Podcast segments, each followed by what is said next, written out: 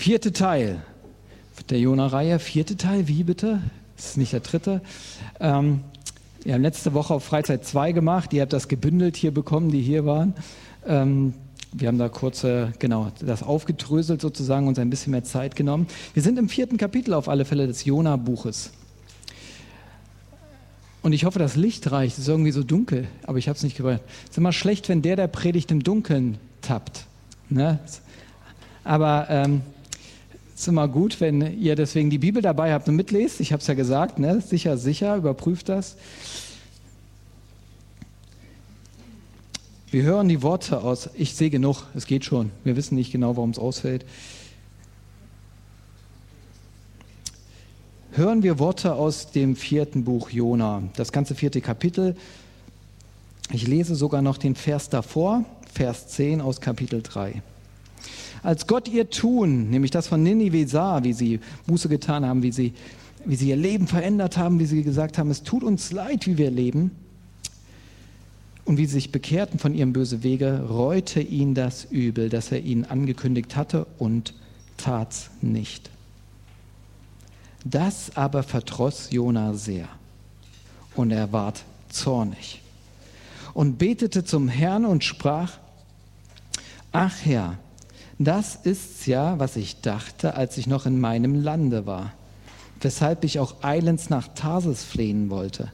Denn ich wusste, dass du gnädig, barmherzig, langmütig und von großer Güte bist und lässt dich des Übels gereuen. So nimm nun her meine Seele von mir, denn ich möchte lieber tot sein als leben. Aber der Herr sprach, meinst du, dass du mit der Recht zürnst? Und Jona ging zur Stadt hinaus und ließ sich östlich der Stadt nieder und machte sich dort eine Hütte Darunter setzte, sich, setzte er sich in den Schatten, bis er sähe, was der Stadt widerfahren würde.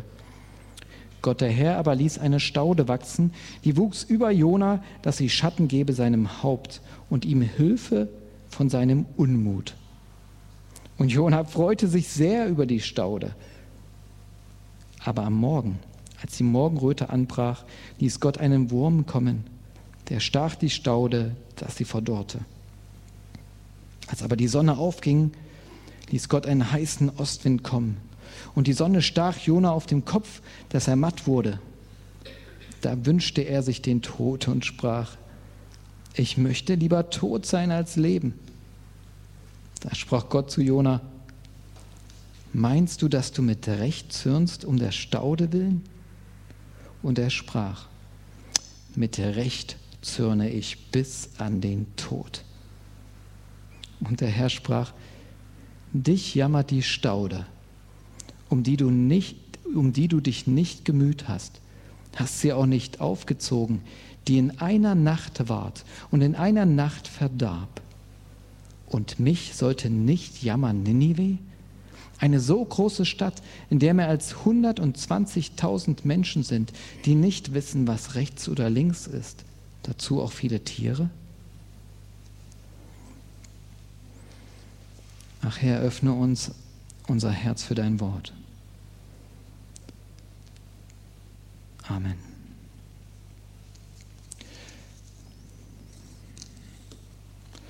Es gibt so manche biblische Erzählungen, die berühren das Herz, ähm, finde ich, wenn man sie liest und länger darüber nachdenkt. Bei Jonas ist es komisch. Mir erging es so, vielleicht erging es euch auch, oder wenn ihr das lest, ähm, es ist so offen. Man weiß nicht so richtig. Man hat das Gefühl, man hat es fast ergriffen, aber noch nicht ganz. Und vielleicht liegt es daran, dass es mit einer Frage endet. Das Ende ist offen. Das ist bewusst. Ich glaube, es ist bewusst gemacht.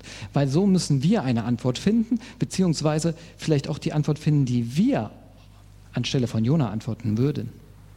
Es gibt noch eine Geschichte, es gibt verschiedene vielleicht, aber eine ganz prominente Geschichte, die genauso ist, die mit einer Frage aufhört beziehungsweise ein offenes Ende hat.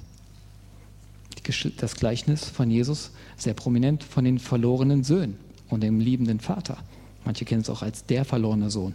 Aber es endet eigentlich mit dem zweiten verlorenen Sohn, der die, ganze Zeit zu Hause war und äh, auch die Liebe des Vaters nicht erkannt hat. Und da endet es mit einer offenen, offenen Story. Man weiß nicht, ob der Sohn hineingeht und mitfeiert oder nicht?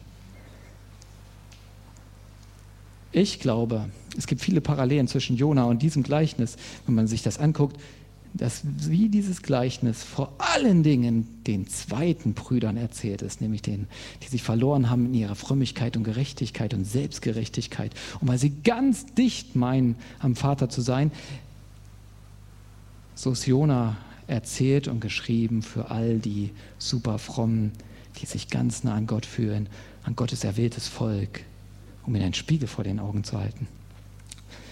Für alle zweite Söhne. Und in jedem von uns ist das. Und da kommen wir dazu, nämlich wenn wir betrachten gleich, und das ist das Erste, was wir uns anschauen, uns fällt auf, nämlich eine skurrile Widersprüchlichkeit sozusagen, eine Spannung in diesem Text. Und wer genau hinschaut und ehrlich ist, meint, ah, das kenne ich auch. Das kenne ich auch. Kapitel 3, Vers 10 endet mit Gott reute das Übel und er tat es nicht. Und es schließt sich an, das verdross Jona sehr und er wird zornig. Und als ob es wirklich fast Sarkasmus ist, geht der Vers 2 noch weiter, dass er sagt, ich bin geflohen, weil du, und jetzt zitiert er sozusagen eines der immer wiederkehrenden schönsten Worte und Beschreibungen des Wesen Gottes, weil ich weiß, du bist gnädig, barmherzig, langmütig und von großer Güte. Hä? Also versteht ihr, ich bin geflohen, ich wollte es nicht, weil du gnädig bist, weil du barmherzig bist, weil du geduldig bist. Ich weiß darum. Du denkst, das kann doch nicht sein. Also wir freuen uns über so einen Vers, über so eine Aussage Gottes. Er sagt, genau das nervt mich. Versteht ihr? In eine Spannung gesetzt. Wer das mal liest, denkt, oh, das ist Gott auf der einen Seite und sein Wesen, seine Art zu reagieren. Und dann ist da der fromme Mann Gottes, der so ganz anders ist, sich anscheinend gar nicht mitfreuen kann. Es ist doch schon interessant, nirgends in dem Auftrag Gottes kommen 40 Tage vor. Habt ihr mal genau gelesen? Der Auftrag an Jona geht ja zweimal. Zuerst heißt es, predige wieder Ninive. Und dann predige, was ich dir sagen werde. Nirgendwo steht genau, wir hoffen, dass Jona das getan hat, aber wir wissen es nicht genau, in 40 Tagen wird diese Stadt untergehen. Nun, 40 Tage deuten doch eigentlich an, dass, also 40 Tage, es ist in der Bibel eigentlich immer eine Zeit der Umkehr, die Wüstenzeit, die Fastenzeit. Jesus war 40 Tage in der Wüste, das Volk 40 Jahre in der Wüste. Immer zu 40 Tage, da passiert was Wichtiges, da sind Umstellungen. Und deswegen, klar, 40 Tage. Man fragt sich doch, warum schickt Gott überhaupt einen Propheten in diese Stadt? Warum lässt er ihm überhaupt, also der könnte doch einfach Jetzt reicht es mir mit dieser bösen Stadt, die alles unterdrückt, ich mache sie platt. Nee, er schickt wen hin. Er will warnen. Er will eine Botschaft geben. Er macht sich eine Riesenmühe, diesen Knaben da an diesen Ort zu bringen, äh, damit diese Botschaft an diese Stadt ergeht. Darum geht ja dieses ganze Buch. Und genau das will Jona ja nicht. Am Anfang schon, ich will gar nicht, dass diese Botschaft da ankommt. Und dann hat man das Gefühl, okay, ich gehe dahin, dass er irgendwas Wichtiges weglässt. In 40 Tagen geht diese Stadt unter. Punkt. Nicht, wenn ihr umkehrt, wird diese Stadt in 40 Tagen untergehen. Steht da nicht. Sondern die wird untergehen, fertig. Und dann setzt er sich hin und wartet, ob diese Stadt untergeht. Dieser Knabe will nur eins. Gericht. Man könnte auch sagen, Gerechtigkeit. Denn diesen, diese Assyrer, die knechten die ganze Welt. Und es geht ihnen gut da in Nineveh eine aufstrebende Stadt, weil sie andere Völker bluten lassen, auch Israel. Und er will keinen gnädigen, barmherzigen, geduldigen Gott für Ninive. Vielleicht für sich, aber nicht für die. Versteht er? Er will Gericht, er will Gerechtigkeit. Und, und er scheint so hart zu sein, aber eigentlich kann man es ihm doch nicht verdenken, oder? Ist doch was Gutes, was er will. Soll nicht dem Bösen in dieser Welt Einhalt gebeten, gebeten werden? Soll Gott nicht endlich mal das Böse in dieser Welt platt machen?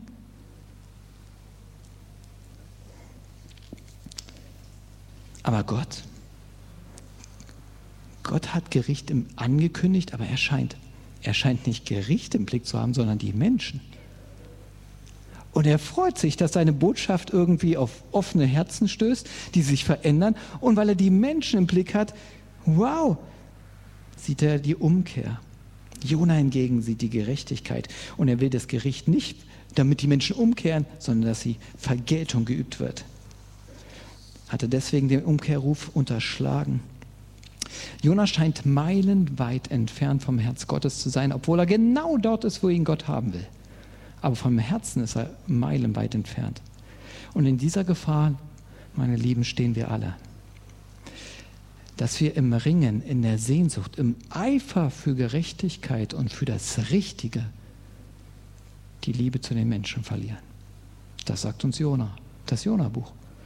Du bist für das Richtige unterwegs. Du meinst genau auf der Seite der Gerechtigkeit zu stehen.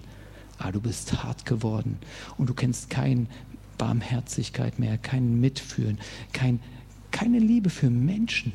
Es geht hier um die Sache, vielleicht eine ganz hohe Moral, aber du siehst die Menschen nicht mehr. Gerechtigkeit oder Barmherzigkeit, das ist hier die Frage im Jona-Buch. Und, und ein Ring, was ist denn wirkliche Umkehr? Der Prophet ist da, wo er sein soll, aber sein Herz ist irgendwie nicht umgekehrt. Und, und in der Geschichte sind uns ganz andere Geschichten begegnet. Ne? Die Seeleute beispielsweise, die haben ja zu Gott gerufen, gebetet, wo sie Angst hatten, und dann wurde das Meer still und dann fängen sie an, Gott zu loben. Und ihr habt das Gefühl, wow, da ist eine andere Art von Umkehr geschehen. Sie ist aber nicht geschehen durch Angst, sondern zum Schluss durch Staunen, durch Anbetung, durch Liebe. Und so weist eigentlich auch das Neue Testament später dahin, hey, wir haben es eben gehört im Lesungstext, verachtest du den Reichtum seiner Güte, Geduld und Langmut. Das Geheimnis ist nämlich, Gottes Güte leitet dich zur Umkehr.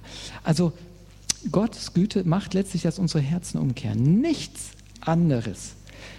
Darum geht es nämlich im Evangelium. Nicht ein erhobener Zeigefinger, nicht das Gericht letztlich. Das lässt sich äußerlich umkehren. Am Ende ist es Gottes Güte. Und hier sehen wir einen Propheten, versteht ihr? Ein Mann Gottes, der nichts vom Wesen Gottes verstanden hat, obwohl er predigt einer ganzen Stadt in die wirkliche Transformation des Herzens geschieht durch Gottes Güte. Nun, damit der Jona erkennt, hier gibt es eine Widersprüchlichkeit zwischen Gottes Wesen und mir. In mir tut Gott etwas. Noch einmal ein Handeln der Liebe an Gottes. Und zwar nutzt er eine Staude. Eine Staude oder auch einen Rizinusstrauch als Augenöffner ist total spannend. Lest mal Artikel, Wikipedia oder was auch immer über Rizinusstauden. Das, ich finde ich total spannend im, im Blick auf das Jona-Buch. Taucht auch nicht so oft auf. Das Wort scheint es als einziges an dieser Stelle aufzukommen in der Bibel. Deswegen ist es ein bisschen schwierig. Man ist erst davon ausgegangen, könnte es auch was anderes sein. Es gibt mittelalterliche Bilder, da sind Kürbisse da eingetragen, weil man meinte, es sind Kürbisse. Ne? Muss ja irgendwas sein, was ganz schnell gewachsen ist. Aber mittlerweile ist man dazu gekommen, nee, es wird ja auch Rizinus sein. Klammer auf, total spannend, scheint ein giftiges Gewächs zu sein. Dann, klar, die Leute wieder gesagt, nee, und wie soll dann ein Wurm kommen und den anfuttern? Kein Wurm futtert den an, wenn er giftig ist. Passt nicht. Hat man rausgefunden? Doch. Es gibt, es gibt eine Raupenart, die diesen befällt. Und die kommt meistens nachts. Total spannend, oder? Ne, okay, nur mal so nebenbei. Also es lohnt sich da äh, auch manchmal so hintergrundmäßig das anzugucken, aber das führt uns jetzt nicht weiter. Wir sind ja gerade beim Herz Gottes. Okay, aber jedenfalls lässt er hier eine Staude wachsen. Das ist total das ist ja super spannend zu lesen. Also Gott macht nochmal einen Anlauf. Während der, der schmollende Jona da unter seiner Sukkot-Hütte, das ist ja Laubhütten-Stil-Bauweise, hat er sich so eine kleine Hütte errichtet und setzt sich hin. Ich kann mir das richtig gut vorstellen, im Osten der Stadt, weil es scheint wohl da mehr Erhebung zu geben als im Westen. Und dann guckt er auf diese Stadt und dann, hoffentlich passiert doch noch was. Und er krummelt da vor sich hin, weit von der Heimat entfernt, dann lesen wir, dass er in der Morgenröte, äh, nee, dass er eine Staude wachsen ließ. Jona gab das Schatten gegen seinen Unmut und Jona freute sich darin. Also extra vermerkt, Jona freute sich. Oh, es ist wie ein Aufatmen, ne? diese krummelige Figur, endlich freut sie sich mal. Und ich habe gedacht, ja, das kann ich auch nachvollziehen, gerade bei so heißen Tagen. Selbst wenn ihr eine Markise habt oder irgend so, alles ist bombenheiß, aber eine Pflanze, wenn du unter einer Pflanze sitzt, das ist noch mal viel kühler. Ne? Und ich kann mir das vorstellen, er hat sich so eine Hütte gebaut, jetzt wächst dieser Rizinus drüber und er denkt, oh, Ja, so lässt sich's aushalten. Lasse die Festspiele beginnen. Und dann, nächsten Morgen wacht er auf, dann ist das Ding verdorrt. Und zu seinem Entsetzen wird es auch richtig heiß. Dann kommt noch richtig heißer Ostwind dazu. Und dann sitzt er und gegen Mittag brennt ihn die Hitze auf den Kopf und die Sonne und, und er denkt nur noch, jetzt ist fertig, ich will sterben. Übrigens schon das dritte Mal, dass er das sagt in diesem ganzen Jona-Buch. Er will immer zu sterben.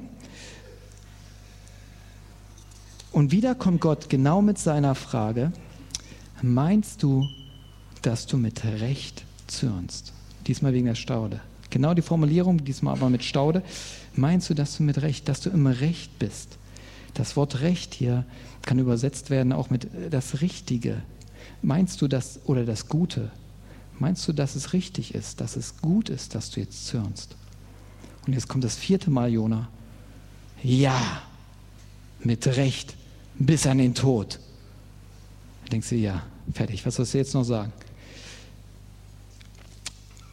Auffällig ist, wer sich aus der Gnade und Güte Gottes rausbewegt, aus dem Erbarmen, da wartet anscheinend nur Tod. Seht ihr das? Ihm hat die ganze Zeit dieser Person die Lebenskraft und der Lebenswille verlassen. Er meint im Recht zu sein. Er ist der Verfechter der Gerechtigkeit in, diesem, in diesen vier Kapiteln. Aber er ist die ganze Zeit am Sterben. Das ist doch auffallend, oder? Dass aber die Güte Gottes, wer was von dem Herzen Gottes verstanden hat, von der Gnade, dass das ins Leben führt. Und jetzt kommt, jetzt kommt Gottes Beispiel. Dich jammert die Staude. Sollte mich nicht mehr jammern, Ninive. Es ist eine Gegenüberstellung, ein Kontrastbild eigentlich und dabei eine Steigerung. Wie viel mehr sollte uns doch Ninive äh, jammern, oder? Jona? Ein wunderschönes Bild und es lohnt sich, das mal ins Detail anzugucken, diesen Rizinusstrauch. Lieber Jona, dieser Rizinusstrauch, das ist doch eine Kleinigkeit, oder? Im Vergleich zu dieser großen Sache. Wie viel mehr sollten uns doch große Dinge, Angelegenheiten jammern? Und ihr merkt, wie, wenn ihr jeden Punkt einzeln mal durchbuchstabiert, wie das auch ins eigene Herzen gehen kann. Wie viel jammerst du über Kleinigkeiten? Bist du bereit, mit mir über die großen Sachen des Lebens zu jammern?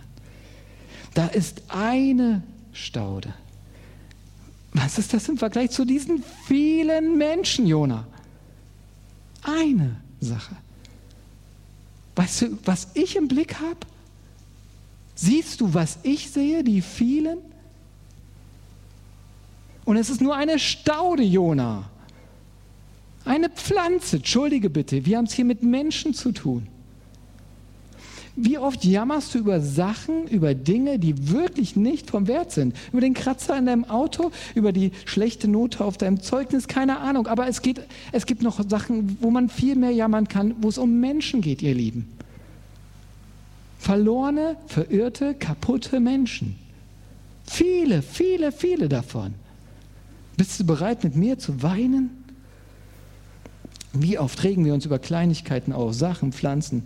Wir können richtig Wut darüber entwickeln. Ne? Also da sind wir dann auch bei Jona. Mann, bis auf den Tod ärgere ich mich und bin ich zornig mit Recht, dass ich jetzt mit dem Hammer mir auf den Nagel geschlagen habe und nicht getroffen habe. Und das ganze Universum gibt mir recht.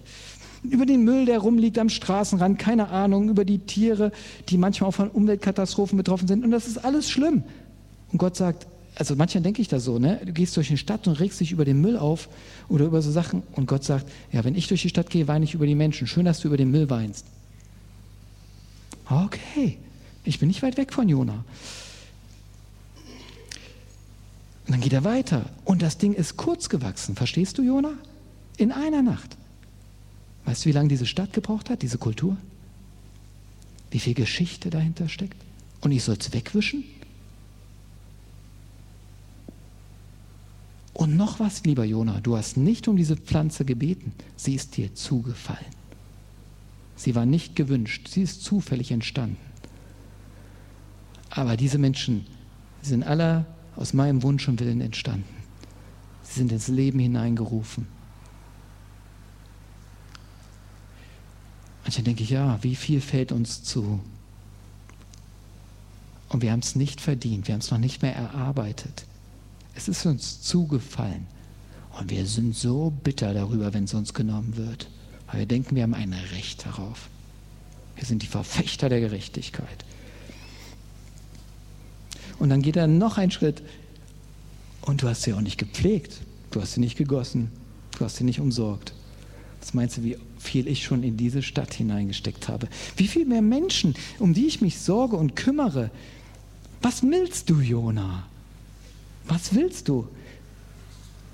Willst du wirklich das etwas, würdest du denn etwas, was du schon immer wolltest und erträumt hast, für das du viel investiert hast, wo du dich gekümmert hast, gesorgt hast, was lange gebraucht hat, bis es entsteht, vielleicht eine, eine große Sache, vielleicht ein Hausbau, würdest du es abreißen? Hier ist mehr als ein Haus. Hier sind Menschen, hier ist eine riesige Stadt. Oh. Und nebenbei, hier ist von 120.000 die Rede, hast diese Formulierung, die 120.000, die wissen nicht, was links und rechts ist. Ähm, manche sagen das, die haben den Kopf verloren, die sind moralisch total daneben oder was Gott angeht. Man könnte es aber auch meinen, links und rechts können nicht unterscheiden, die Kinder.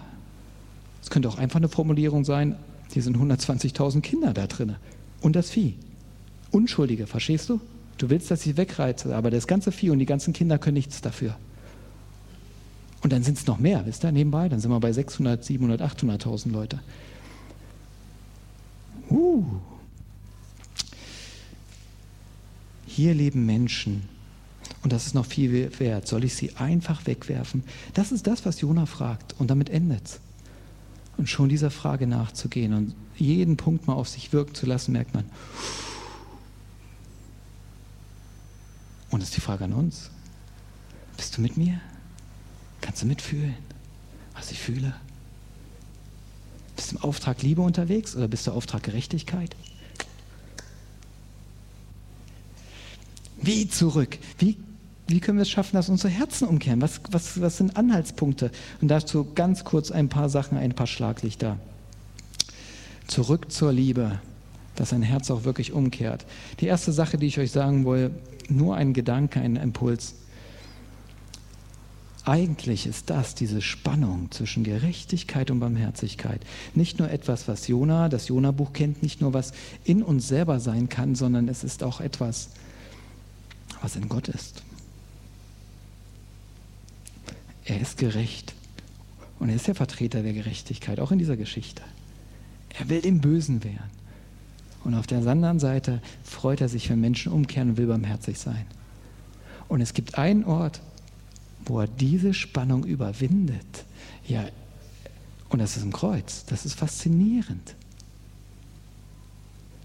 In Jesus nimmt er nämlich Gericht auf sich, damit die Barmherzigkeit ganz uns zukommen lassen kann. Und schon darüber nachzusinnen, sagt, oh, das ist ein Ringen, das auch in Gott ist. Es ist nicht so, dass Gott das nicht kennt. Oh doch, wir haben barmherzigen und gnädigen Gott, der gerecht ist und richtet. Es lohnt sich, über das Evangelium nachzudenken. Das macht das Herz weicher. Aber wir wollen auch ganz konkret noch bei Jona bleiben. Ich habe das Gefühl, das ganze Jona-Buch, es geht ja mehr um Jona eigentlich als Ninive. Das sind ja fast immer nur so Schlaglichter, Lichter, die dann zwischendurch kommen. Aber viele große, ausführliche Teile sind ja darum, wie Gott um Jona ringt. Und es ist, als ob Gott auch sagt, hey, hast du gesehen, wie ich dir nachgehe? Und es hat mich darauf gebracht, etwas über die Gnade Gottes zu verstehen, auch ganz konkret in deinem Leben ist, wenn du nach den Gnadenspuren Gottes in deinem Leben Ausschau hältst.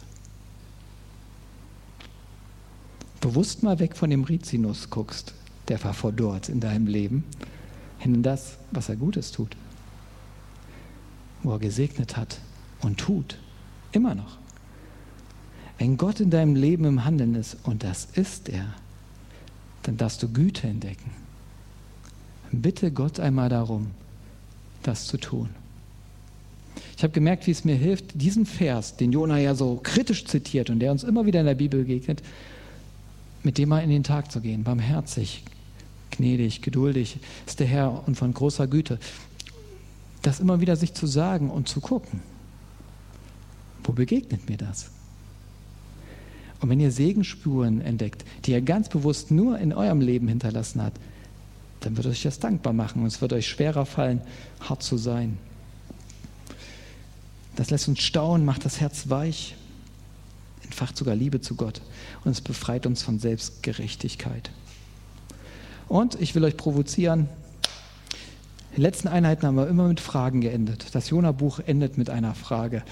Ich will euch mal ein paar knackige Fragen mit auf den Weg geben. Nehmt euch ein, zwei mit, über die ihr heute noch nachdenkt, während ihr dann nachher mit eurem kühlen Getränk in der Sonne sitzt. Und wenn ihr merkt, oh, es ist mir zu heiß, ja, das hätte ganz nah an Jona, wisst ihr, ganz nah. Es war bullenheiß, der hatte keinen Bock mehr und, äh, und Gott hat ihm diese Frage gestellt. Also nimmst du diese Frage mit in die Hitze hinein und ähm, und denkst darüber nach. Fragen, die, die mir gekommen sind oder die mich berührt haben, eigentlich Zusammenfassungen. Nämlich erstens, was bewegt dein Herz eigentlich mehr? Zorn, Wut, Ärger oder ist es Mitgefühl und Barmherzigkeit? Und es kann dann sein, dass der, dein Ärger, dass du Wut verspürst und du denkst, ja, mir sind auch krasse Sachen geschehen. Ja, mag sein. Vielleicht große, vielleicht auch kleine Sachen. Der Jonah, den hat es richtig wütend gemacht, was da mit dieser Stadt geschieht. Die Unterdrücker dieser Welt kommen nochmal davon. Müsst ihr euch mal vorstellen.